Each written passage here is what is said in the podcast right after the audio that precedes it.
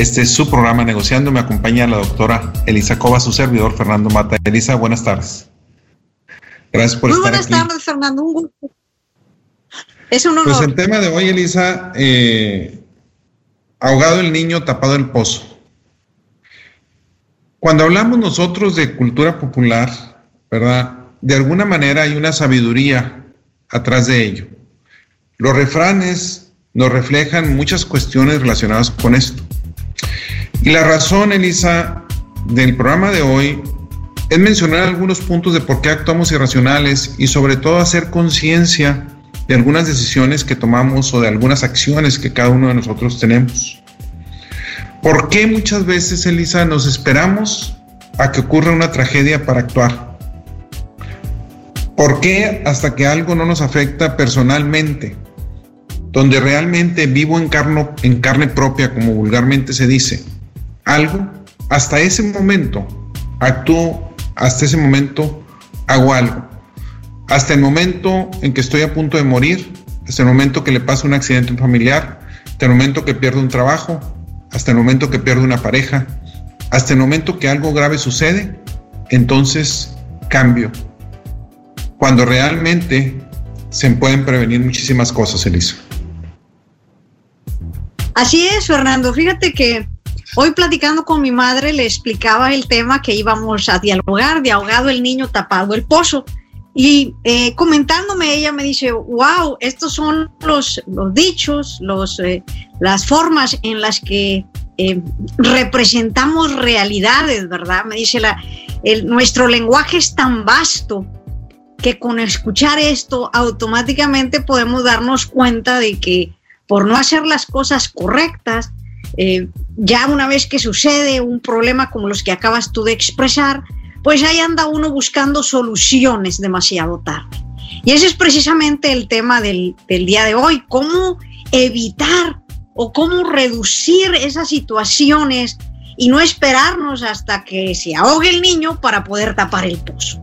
Y esto tiene mucho que ver con nuestra forma de pensar, nuestras actitudes, eh, de porque muchas veces actuamos de un modo ah, inclusive irracional, Fernando, para poder eh, considerar o analizar de que deberíamos de ser previsores, proactivos, actuar antes de que las cosas sucedan. Mira, Lisa, ahorita eh, platicando con mis hijos, ellos de alguna manera mencionan que están cansados de oír que mencionan mucho la problemática que existe. Y me dicen, es que lo que se necesita es ayudarle a la gente a que tenga paz mental, a que tenga paz interior, a que salga adelante con relajación, etcétera. Y es cierto, y en muchos de los programas eh, que estuvimos viendo allá por mayo, junio, julio, hablamos de todos esos temas. ¿Por qué ahorita considero necesario que volvamos a tocar este punto? Si vemos todas las estadísticas, son alarmantes. Y realmente prácticamente es cuando uno dice, ves la tempestad y no te hincas. No se trata de tener miedo. Aquí no se trata de vivir con miedo, sino se trata de actuar responsablemente. El mayor contagio está en las casas y le digo a mis hijos y me responden, no, no es cierto, es que el que sale, sale a algún lado y se contagia, por eso lo trae a las casas, sí. Pero el problema es que una persona se puede contagiar afuera y contagia a 10 en su casa o a cinco, a cuatro, a tres, porque en la casa es cuando no tienes cubrebocas, en la casa es cuando te relajas. El problema no está en salir y el que tiene que salir para trabajar, para el sustento, por las actividades, es normal si lo hago con conciencia, si lo hago sobre todo siguiendo los lineamientos de sanidad. El problema está en cuando relajamos y cuando nos relajamos, cuando hago reuniones sociales. Que reuniones sociales, lo que hacemos es relajar, juntarse la gente, quitarse el cubrebocas porque tomas, porque comes, etc. Y aquí viene algo que yo quisiera comentar y que tiene que ver, ojos que no ven, corazón que no siente, ver para creer, etcétera, tantos dichos. Yo comparo esto a un niño de 3, de 4, de 5 años. Si yo soy un niño que tengo 3, 4, 5 años y me dice mi madre, lávate las manos porque por los microbios y todo eso. Y si no las traigo muy sucios, aparentan que se ven bien, puedo nomás mojarme los dedos o puedo incluso no lavarme las manos. Digo, claro que mi mamá miente, pues si no hay ni microbios. O sea, no, se ve nada, no es cierto. Y no me las lavo. ¿Qué sucedería si esto, por lo que pasamos, fuera algo que sí se viera? Algo que la cara se viera que se estuviera cayendo a pedazos. ¿No te le acercarías a la gente? que fuera una lepra, etcétera, algo que en, la antigüedad era muy fuerte y que los quitaban, los mandaban a otros lugares porque realmente tenían miedo de contagio. Si fuera así, realmente actuaríamos totalmente diferente. Aquí es porque creo que no puede suceder, porque creo que soy vulnerable, que no soy vulnerable a eso, que en otras palabras, que soy fuerte y que si yo tengo cierta edad, no me va a pasar nada, Elisa. Bueno, la verdad, esta es una de las cuestiones más críticas que se está viviendo en la historia de mi vida. Nunca había visto a tanto conocido, tanta amistad. Ahorita yo estoy en el pueblo de San Buenaventura, Coahuila, Fernando. Eh, este, Para gente buena son buenas, ya sé, Elisa. Ah, claro que sí. Eh, pueblo de mujeres bellas y hombres poco obligados, decía la canción. Pero la realidad es que es una tristeza ver cantidad de amistades, eh, personas adultas, jóvenes de la edad de uno, etcétera, que ves que, ya se fueron por cuestiones de salud correlacionadas o muy fuertemente al COVID-19 y, y, que en su momento algunos de ellos probablemente se estaban cuidando, otros no creyeron, otros hay de tantas cosas, Fernando, que uno eh, eh, se sorprende, ¿verdad? hace unos días que estuve en Monterrey también hablando con mi sobrino que tuvo COVID él me dice, tía, yo no supe ni en qué momento me contagié, he seguido todos los protocolos. Le digo, ¿estás seguro que seguiste todos los protocolos? Todos traigo cubrebocas, él estaba trabajando, cubrebocas, traigo esto, traigo lo otro, y se contagió.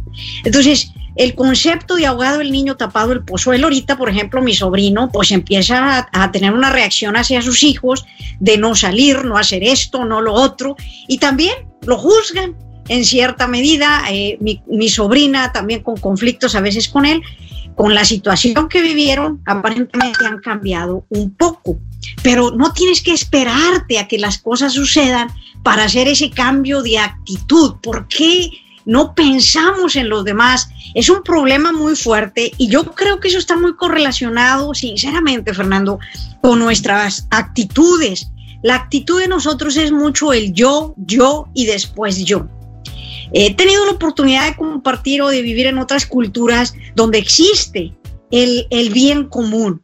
Y una de ellas es, por ejemplo, Japón, donde la gente respeta a los demás, cuida a los demás. No se diga la juventud también pensando siempre en los adultos. Yo me he quedado sorprendida aquí en México y quisiera mencionarte ahorita, de, tengo una sobrinita de dos años y medio que automáticamente las instrucciones que le dimos, ella de entrar y limpiarse los zapatos y ahí limpiar en el tapete, lavarse las manos, inclusive la huerquilla llega hasta con cubrebocas porque exige que le pongan un cubrebocas cuando ellos eh, no deberían de traerlo necesariamente por la edad. Se supone que es para una edad mayor.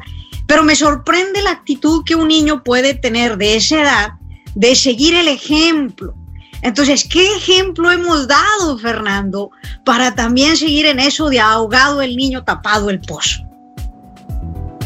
En la invitación que mandé, de hecho, le ponía la falta de conciencia de muchos jóvenes y de algunos no tan jóvenes está provocando que esta pandemia cause más entuertos y muertes, más daños, y los daños son irresponsables. No quiere decir como tú me mencionas ahorita de tu sobrino, yo me puedo cuidar y me puedo dar y me puede dar y me puede pasar y Dios no lo quiera, ¿verdad? son de las cosas que uno dice, bueno, lo que Dios quiera hasta cierto punto yo me cuido. Pero son riesgos que estás tomando. Pero el problema no es tomar los riesgos yo solo. El problema es a quién me llevo en el camino, a quién me llevo de encuentro. ¿verdad? Entonces, y de hecho, yo hablando con un amigo en Mexicali me dice, los hospitales están llenos. Y lo que me dicen aquí es que día a día más personas se contagian. Y las principales personas que llegan a contagiar a otros están entre 20 y 40 años de edad. Son las reuniones sociales en general. Y aquí es donde, eso es todo, ese es el comentario. Y no es para estar con miedo ni nada de eso, sino simplemente hacer conciencia de qué es lo que estamos haciendo, ¿verdad? Y es algo que hasta que no sucede, hasta que no me cuerne el toro, entonces actúo. Hasta que no me vea forzado a actuar, hago algo. Y algunas veces ya no hay remedio de eso. Elisa, si te parece, vamos a empezar a hablar un poquito. ¿Por qué actuamos de modo irracional? ¿Por qué sabemos que no debemos hacer algunas cosas y las hacemos? Y hay cosas que de repente decimos, ¿cómo es posible que yo hice esto si sabía que no lo debería hacer? ¿Qué hay atrás de eso para que actuemos de forma irracional?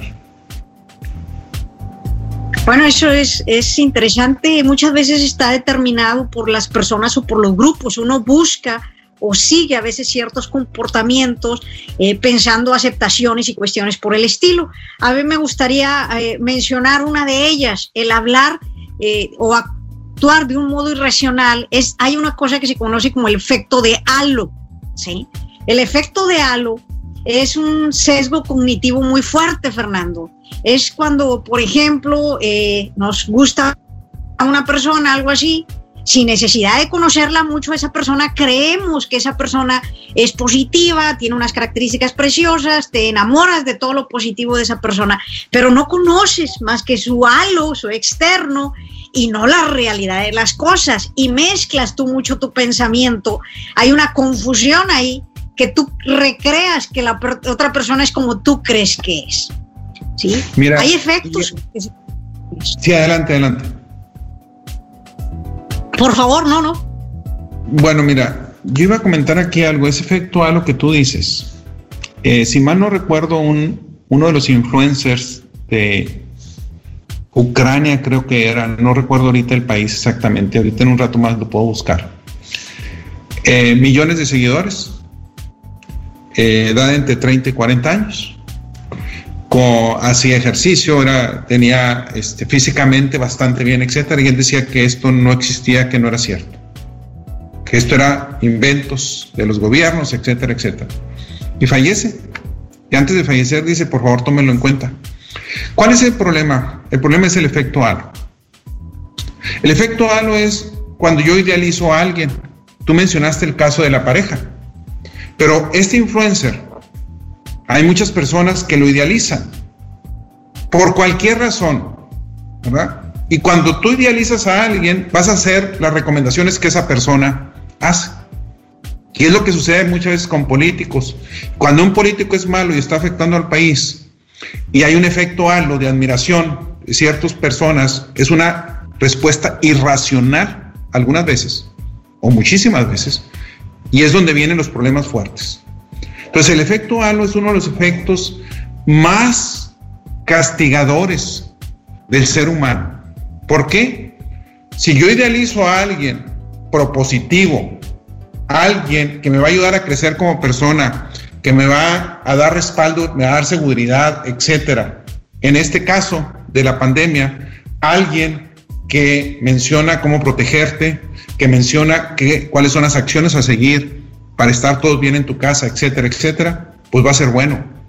Pero cuando al que estoy siguiendo es alguien que tiene influencia con un grupo de personas y esa persona dice no es necesario, ¿por qué no nos vamos a tomar? Vamos a un restaurante a convivir, hagamos fiestas, etcétera. No importa, la sana distancia no existe en las fiestas, a menos que sea un grupo demasiado reducido.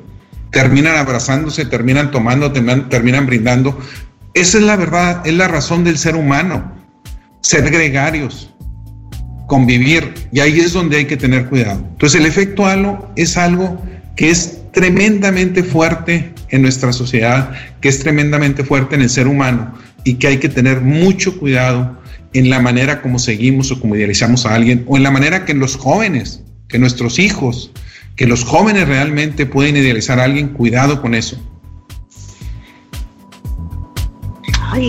Está bastante fuerte ese efecto, Fernando. Sí, hay muchísimas cosas donde ahí aplica muy fuerte eh, ahogado el niño, tapado el pozo, porque ese proceso de admiración lo encuentras a través de, de gente que puede estar distorsionando el pensamiento de nuestros jóvenes o entre ellos mismos. Siempre hay un líder que busca dirigir y no necesariamente lograr lo mejor de lo que nosotros llamamos el bien común.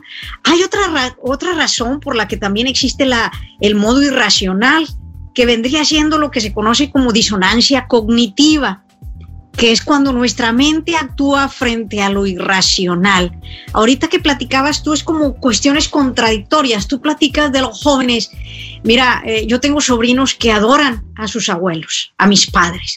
Los adoran. ¿eh? Y lo veo, lo siento, los quieren demasiado, pero al mismo tiempo no quieren privarse ellos por un lado dejar de verlos, pero no de dejar de compartir y salir a la calle y andar con todo el mundo festejando y haciendo cosas. Eso es un modelo contradictorio. Yo siento que actúan de forma irracional. Desde mi perspectiva son irracionales sus pensamientos, porque no quieren que les pase nada a mis papás, pero al mismo tiempo ellos quieren seguir disfrutando por otro lado. ¿Sí? Está esa ambivalencia y por lo tanto, al menos en mi caso, a mí me están generando esa inquietud, ansiedad que, a veces manifiesto de ver este, este tipo de situaciones, Fernando. Elisa, hace poco publiqué en Instagram y en Facebook un meme que está fuerte y lo hice a propósito en su momento. Lo quité porque empecé a recibir algunos comentarios que me dijeron, ¿cómo es posible que un coach eh, ponga esto?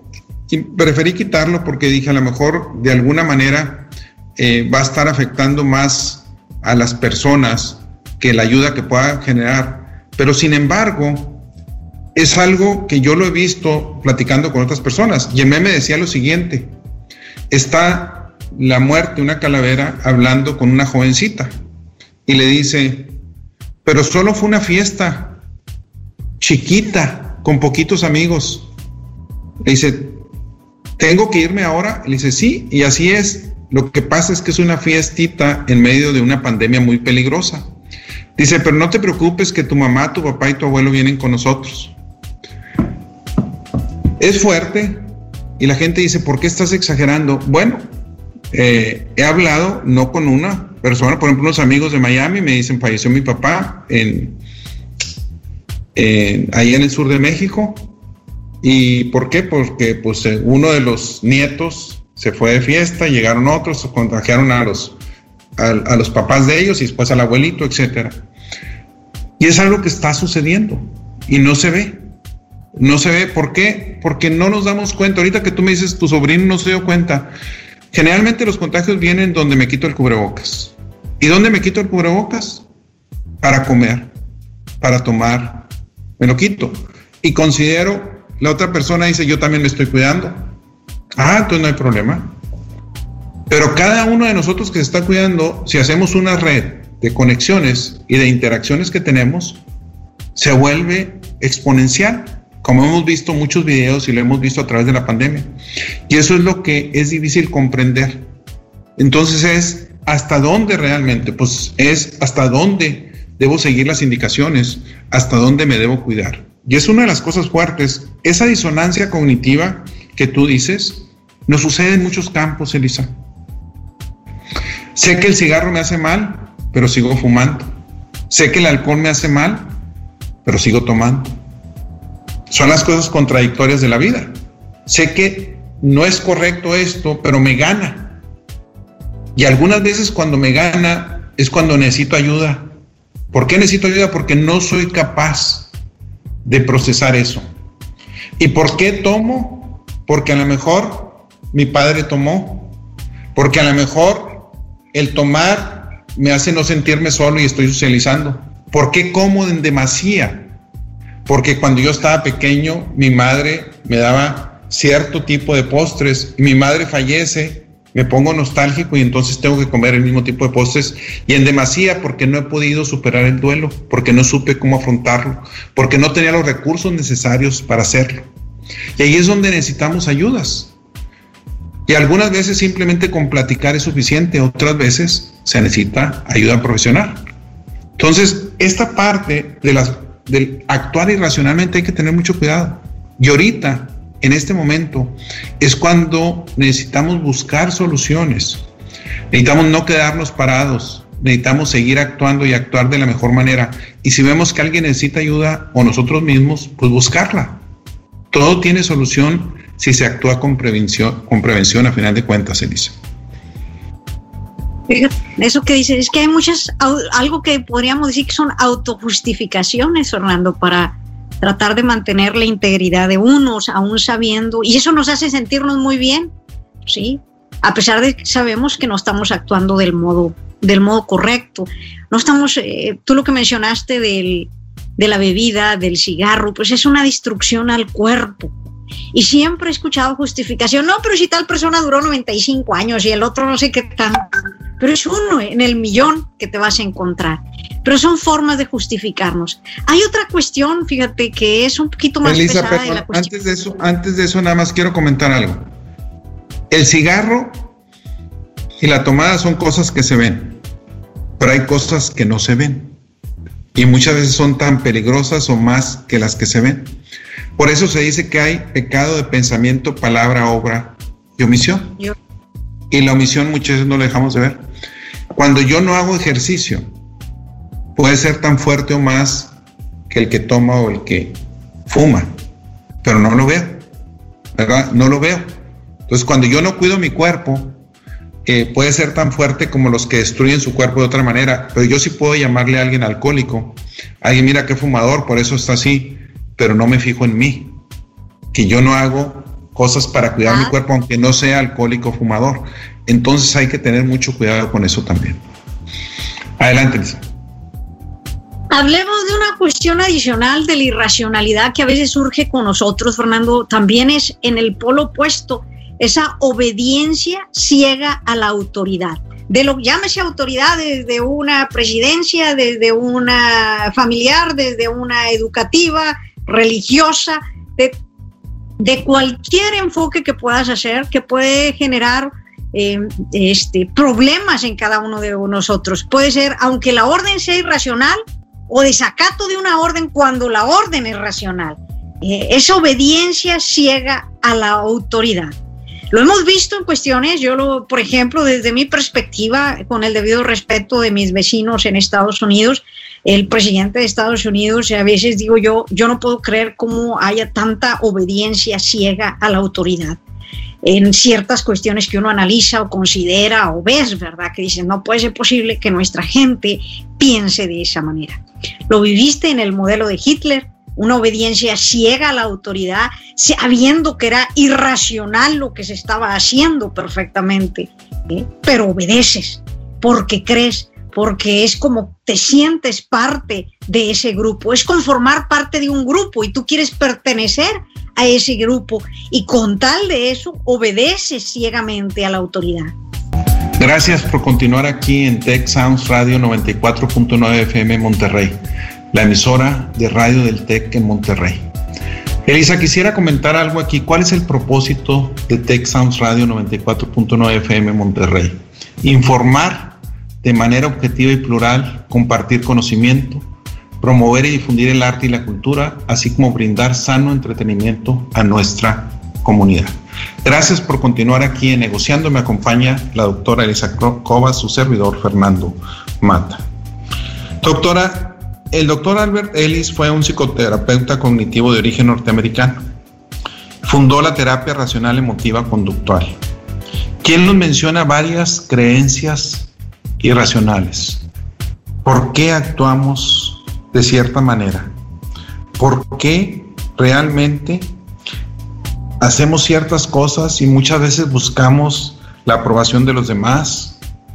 ¿O los demás deben actuar de cierta manera que nosotros queremos? La vida esperamos que nos dé condiciones buenas, sobre todo fáciles, para que pueda lograr lo que yo quiero. En concreto, ¿Cuáles son esas creencias irracionales que nos menciona el doctor Ellis? Bueno, una de ellas la acabas de expresar, las creencias sobre la aprobación de los demás. El querer agradarle a todos va a generar sobre todo lo que se conoce como servilismo, ¿verdad? Y esto es un verdadero problema de creer que tengo que agradarle a todos. Eh, a tratar de buscar la aprobación de que todo el mundo nos, nos quiera, nos eh, apruebe todo lo que estamos haciendo, puede caer uno en esa creencia irracional de convertirse en una persona servil. Mira, doctora, tú tocas un punto muy fuerte, eh, el servilismo. Y lo menciono eh, porque desde la manera como somos educados de pequeños en México, eh, recuerdo mucho en una ocasión que me encontraba con un amigo, Eduardo Sáenz, un gran saludo Eduardo, y estábamos en Washington y de repente llegan unas muchachas de otro país, no recuerdo si eran de Venezuela, de Colombia, de otro país, y nos mencionan, le preguntan a Eduardo, ¿de dónde son ustedes? Y Eduardo no escucha y se voltea y le dice, mande. Y dijo, ya me dijeron todos, son de México. No se dice qué, se dice mande, ¿verdad? Y el mande es de servilismo. En lugar de decir qué se le ofrecen, qué te puedo ayudar, etcétera. Pero así se, se nos educa desde pequeños. ¿Y por qué menciono esto que es importante? Porque muchísimas veces a mí me ha tocado ver en organizaciones, no menciono, se dice el pecado, pero no el pecador, donde alguien se comporta de una manera muy déspota con sus subordinados. Y cuando he estado en reuniones con él y sus jefes, tiembla prácticamente y le saca la silla al jefe. Y, o sea, el jefe se porta déspota, pero se porta muy servil con el que es su jefe. Y algunas ocasiones también donde vemos que personas van escalando en organizaciones con servilismo, siendo incompetentes y de repente llegan a posiciones altas. ¿Y cómo llegó? Porque siempre agachó la cabeza, porque fue, siempre fue servil. Y no quiero decir que no se va a respetar a la autoridad, pero también se vale estar en desacuerdo, se vale confrontar, se vale ser asertivo de una manera con respeto. Pero desgraciadamente, muchísimas veces no se reconoce eso. Y lo que se reconoce nada más es el que prácticamente hace lo que le pido, lo voy a poder ascender. Y desafortunadamente afecta mucho porque en lugar de ser meritocracia, se valoran otras cosas en las organizaciones. Por eso de las creencias sobre la aprobación de los demás es una de las cosas irracionales más fuertes que existen, doctora. Bueno, fíjate, eh, pues por eso estamos como estamos, Fernando. En México es uno de nuestros grandes problemas, esa, esa creencia de aprobación. No, no nomás en México, doctora. No nomás en México. bueno, conozco México y lo pongo en mi país porque me duele en el alma el ver cómo actuamos muchas veces para conseguir el tener ese confort propio, Fernando, pero nunca pensando, y yo sigo insistiendo en el bien común, nunca pensando en los demás. Y el problema al que nos estamos enfrentando ahorita, y lo vemos con la pandemia, y lo vemos con los gobiernos, y lo vemos en las empresas, y lo vemos en todo, es que cada quien está pensando nada más en su beneficio propio, Fernando. Nadie está pensando en cómo crecemos conjuntamente, ¿sí? Nadie lo hace de esa manera. Y eso son cuestiones porque uno busca ser aprobado ante los demás, pero que me vean a mí, que yo soy el que tiene, el que yo conozco, el que yo crezco, el que yo esto. Hay otra de las cuestiones que menciona Ellis, que es que muchas veces es una creencia errónea, el que debe ser fuerte en todos los aspectos, ¿sí? En que uno tiene que ser siempre exitoso y nunca eh, tener el fracaso con uno. Eh, entonces esto te genera un estrés tan fuerte que puedes llegar a un problema de ansiedad, de cuestiones por el estilo. Por un pequeño error, no quiere decir que no debamos ser fuertes en los aspectos, sino que uno lo hace para que los demás vean que tengo éxito. No lo hace uno pensando en ese éxito comparándome a mí mismo, sino es para que los demás me adulen, para que los demás estén presentes conmigo. Y eso ya es entonces irracional. Doctora, es imposible ser fuertes en todos los aspectos. Esa es una de las cosas que, y a final de cuentas tú hablabas del bien común y hablabas de ver otras cosas. Acabo de leer una historia de, dos, de la comparación de dos jugadores de básquetbol de la NBA en Estados Unidos. Kobe Bryant versus Tim Duncan. Y a cualquiera que se le pregunte que conozca de básquetbol va a decir mucho mejor Kobe Bryant. Y la explicación o el artículo que vi está excelente. Dice, sí, Kobe Bryant era muy bueno, pero tan bueno como Tim Duncan. La diferencia es que Tim Duncan, y te dan ejemplos tras ejemplos tras ejemplos, no le interesaba que lo vieran, que lo entrevistaran. Le daba cinco segundos para que uno contaba hasta cinco en su vestidor. Si no llegaba alguien de la radio, del periódico, de la televisión, etcétera, se iba. O sea, cinco segundos, no más. ¿Cuándo fue cuando empezó a aparecer un poquito más? Cuando hizo una fundación para rescatar de ciertos desastres naturales y que sus amigos dijeron es que necesitas sacar tu nombre para que te den más donaciones. Él ni siquiera quería eso. Entonces, esa es una parte muy fuerte también, ¿verdad? El reconocimiento y el, de alguna manera, el actuar por el bien común que tú mencionabas. Ahora, otro de los aspectos que el doctor Albert Ellis y que a mí me fascina es la maldad es voluntaria y debe ser castigada. No recuerdo de quién es esta frase, no sé si Bernard Shaw, este, no se atribuye a la malicia lo que se explica fácilmente con la estupidez. Es una frase tremenda. ¿Y por qué lo menciono aquí? Eh, de hecho, un gran saludo a Roxana Cárdenas. Este, si mal no recuerdo, este, desde hace mucho tiempo es una de sus frases predilectas. Y es una frase muy fuerte.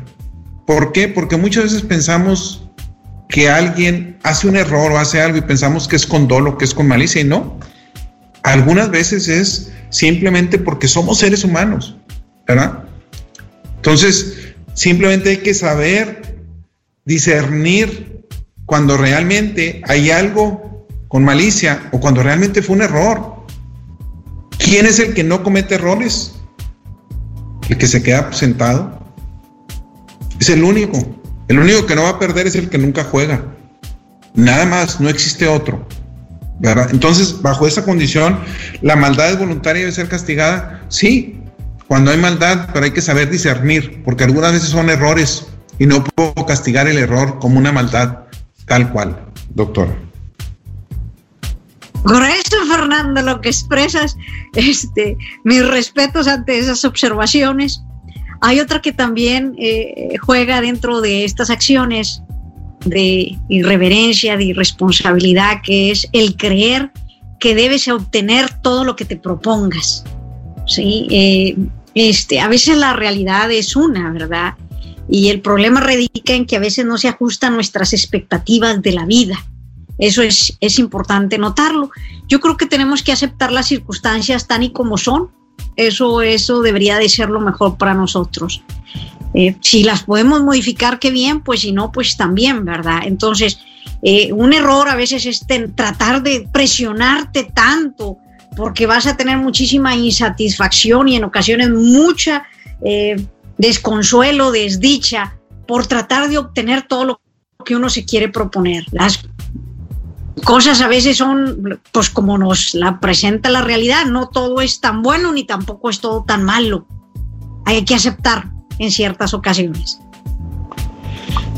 Doctora, ¿qué opinas tú que cada quien somos como somos y no, no tenemos por qué cambiar, no podemos cambiar? Yo soy así y el que me acepte, bien, y el que me quiera, así que me quiera, yo no voy a cambiar. Mira, esa es una forma nada más de encubrirse, de taparse el sol con un dedo, como dicen el evitar el, que eh, uno es responsable del destino de cada uno de nosotros, Fernando. Pero en muchas ocasiones, eh, vuelvo a insistir, nos escudamos en, decir que, somos así porque no, no, hay más. Y es más, todavía se aplica otro dicho de esta amalgama tan grande que tenemos en nuestro lenguaje español, que es este, chango viejo no aprende maroma nueva. Esa es la realidad. El cada, cada quien es como es y no puede cambiar. Es lo mismo que el chango nuevo no aprende maroma nueva. Y eso es falso. En cualquier época, en cualquier edad, ante cualquier situación, uno puede transformarse, puede cambiar. ¿sí? Es cuestión de decisión de cada uno de nosotros y de querer estar dispuesto a modificar tus actitudes. Pero la barrera que se pone uno es, no, no pasa nada. ¿Por qué? Porque el cambiar cuesta, tiene implicaciones, tiene formas en las que vas a tener que sacrificar parte de lo que tradicionalmente haces por confort, por comodidad, porque así quieres ser o porque así has demostrado toda tu vida que eres. No necesariamente significa que con eso estés haciendo las cosas correctas. Yo soy de la filosofía de que sí podemos cambiar aún siendo chango viejo o changa vieja. Como dices, chango viejo, no aprende maroma no aprende maroma. sí, pero es más, ahorita nos estamos enfrentando a muchísimas cosas, nuestras generaciones, Elisa. Es más, como profesores, todos los profesores ahorita, independientemente, nos hemos enfrentado a un cambio fuerte, los estudiantes también, y son cosas que nos debemos adaptar y debemos aprender hasta cierto punto a negociar, a adaptarnos, son parte de lo que tenemos que hacer. Ahora, hay otra parte que se menciona como esas creencias irracionales, donde muchísimas veces creemos que si yo me preocupo por algo, pues voy a evitar que esa cosa suceda, que ese algo suceda, que eso que me preocupa, pues me preocupo y al preocuparme, entonces de alguna manera estoy haciendo algo a diferencia del que no se preocupa.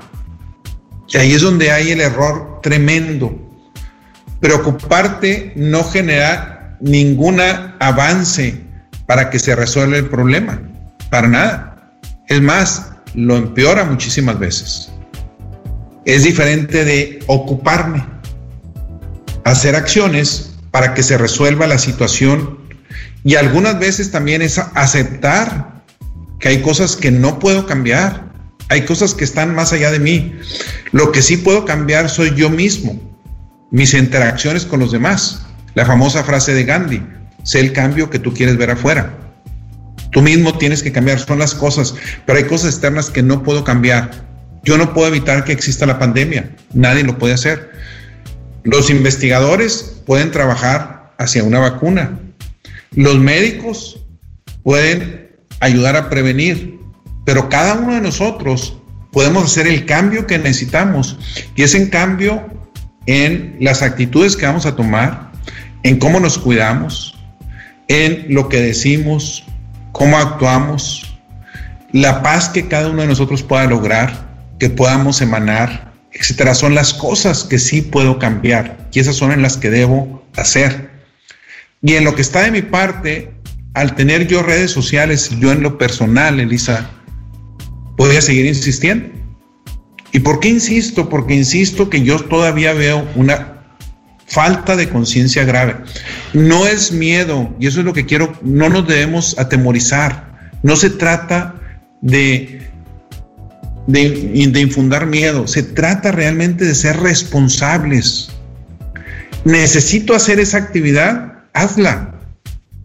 Es importante por la sobrevivencia, porque es parte de mi actividad diaria para sustentar a mi familia, etcétera, etcétera. O simplemente me quiero ir a tomar algo con un amigo. Y luego son dos amigos, y luego son diez amigos, y luego esos amigos de dónde vienen y con quién estuvieron, y ahí es donde nos relajamos. Fíjate que yo quisiera extender esta parte porque he escuchado frases tan gruesas como esta de decir, pues de algo nos tenemos que morir así. Pues sí, señores, pero cuando ya le llega ese de algo, existe ese pánico, ese miedo, ese dolor. Eh, yo, Fernando, sí estoy también bastante preocupada. Te comentaba hace rato, la semana pasada, el fin de semana estuve eh, llamando al hospital donde mi hermana toma sus quimios y, y fue preocupante que me dijera el muchacho que no había espacio para que ella pudiera este, hospitalizarse preguntándole a esta persona cuál era la razón, me dice muy fácilmente, dice Lisa, este, nosotros somos hospital no COVID y nos, como los hospitales COVID están completamente saturados, nos están enviando a los pacientes que requieren de otras, eh, que tienen otro tipo de enfermedades. y que tienen que llegar ahí. Hace un mes, Fernando, habíamos ido también al proceso de quimio.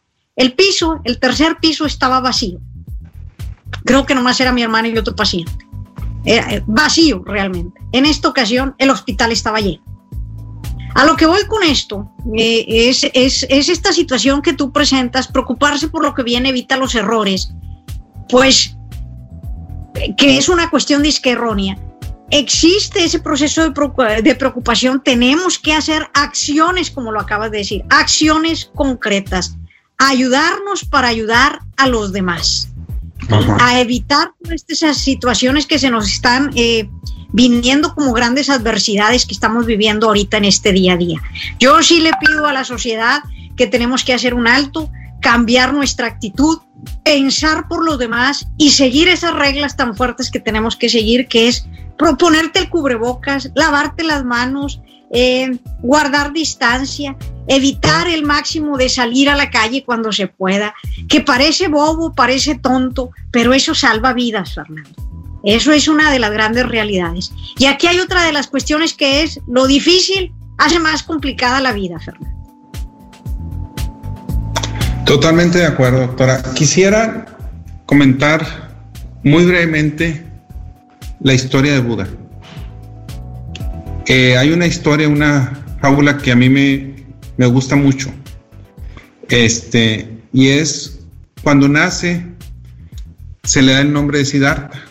¿verdad? Este, que significa aquel que alcanza, que llega a su meta. Perfecto.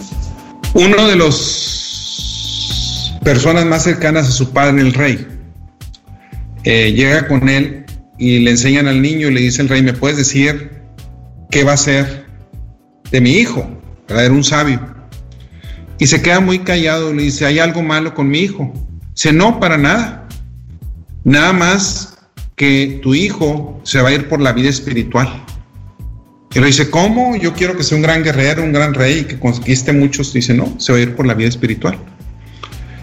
Dice, a menos que sucedan cuatro cosas. Dice, ¿cuáles son las cuatro cosas? Que no vea a un hombre viejo, que no vea a un hombre enfermo, que no vea a un hombre muerto y que no vea a nadie espiritual. Y dice el rey, muy fácil, lo voy a mandar encerrar prácticamente con guardias, darle todo lo que pueda, pero guardias jóvenes, todos bien, etcétera. Y si alguna vez yo me enfermo, pues simplemente que no me vea por varios días, etcétera. Y así fueron pasando los años y el joven pensó que el mundo era color de rosa. Un día se escapa, porque era muy curioso, y se va en uno de los carruajes de su padre, y todo el mundo lo reconoce como el príncipe y le van haciendo reverencias. Y entonces, este, cuando le hacen las reverencias, eh, sucede que ve a un hombre que tenía el pelo muy gris y que como que estaba muy débil y le pregunta al que iba manejando el, el carruaje, ¿sí? Le dice, ¿qué, ¿qué, está mal con ese, con ese hombre? Le preguntó, ¿verdad? y le dice simplemente que es viejo. ¿Qué es ser viejo? Le pregunta Siddhartha. Dice, pues simplemente que ha vivido muchos años. ¿Y yo también voy a llegar a ser viejo? Claro. Es parte, ¿verdad? Si Dios te, te da vida, pues es parte de la, del que es. Bueno, y sigue el carruaje. Y en eso se encuentran con un hombre que lo van llevando entre otros y se ve muy débil y también. ¿Qué le pasa a ese hombre? Está enfermo.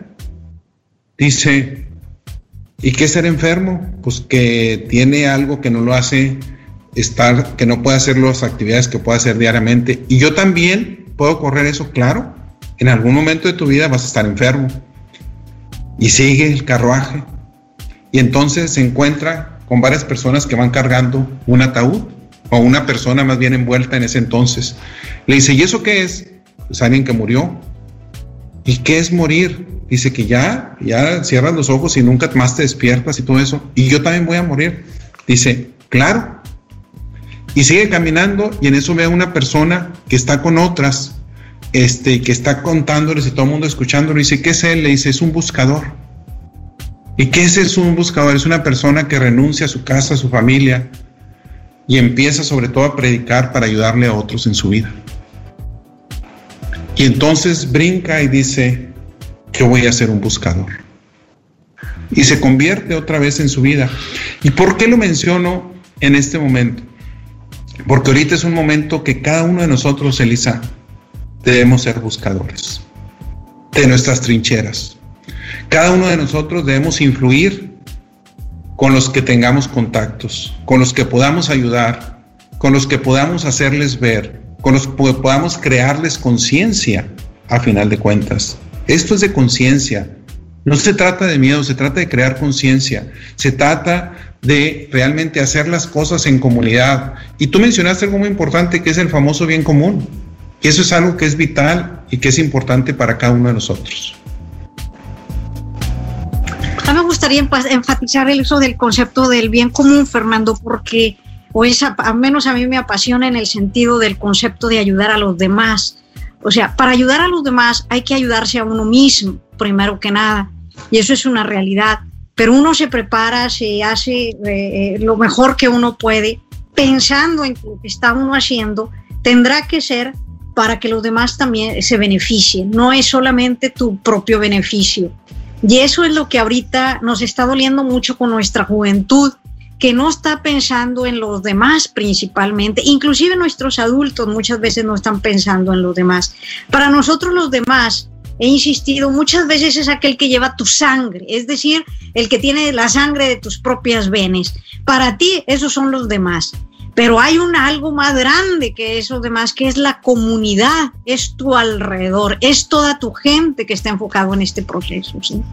Y eso serán cuestiones que tendremos que trabajar muy fuertemente porque crecimos muchos de nosotros pensando en que todo tenía que ser nada más para mí o para el yo.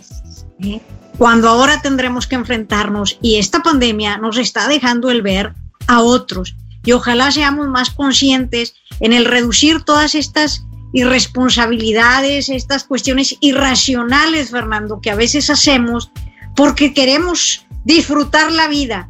Qué triste es disfrutar la vida cuando no tienes a tus seres queridos al lado.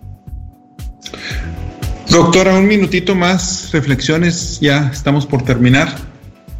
¿Qué le puedes decir a nuestros radioescuchas? Pues primero que nada les invito a que escuchen también mi programa de radio todos los sábados, Fernando, por Radio Fórmula. Yo tengo el programa que se llama Contra el Cáncer, ¿sí? Ahorita este, el tema que voy a manejar este fin de semana será por qué son tan caras los medicamentos, medicamentos caros, Fernando, que son imposibles. Hacemos cosas también conectado a este punto irracional en el cómo es posible que podemos hacer tantas investigaciones y que sea tan poco la gente que pueda alcanzar esos medicamentos para poder vivir. Esto es algo que tendremos que concientizarnos, tenemos que hacer que nuestro mundo voltee y sea más racional al pensar en los demás. Eh, doctora, pues también yo aprovecho, este, yo soy miembro del Consejo de UNAC, eh, Unidos por el Arte contra el Cáncer Infantil. Y como tú dices, ha afectado tremendamente las decisiones gubernamentales para no tener los recursos adecuados. Y es algo que necesitamos y necesitamos seguir apoyando todo esto. Pues más que todo, agradecerles. Eh, a partir de hoy no se pierdan su programa Negociando todos los martes a las 3 de la tarde, aquí en Tech Sounds Radio 94.9 FM Monterrey. También los invito a continuar con nuestra programación. Ahorita el programa de este, viene siendo Las Poderosas, ahorita de 4 a 5 de la tarde por Tech Sounds Radio 94.9 FM Monterrey. Muchísimas gracias y los invitamos a que continúen con nuestra programación. Tengan ustedes muy buenas tardes. Buenas tardes.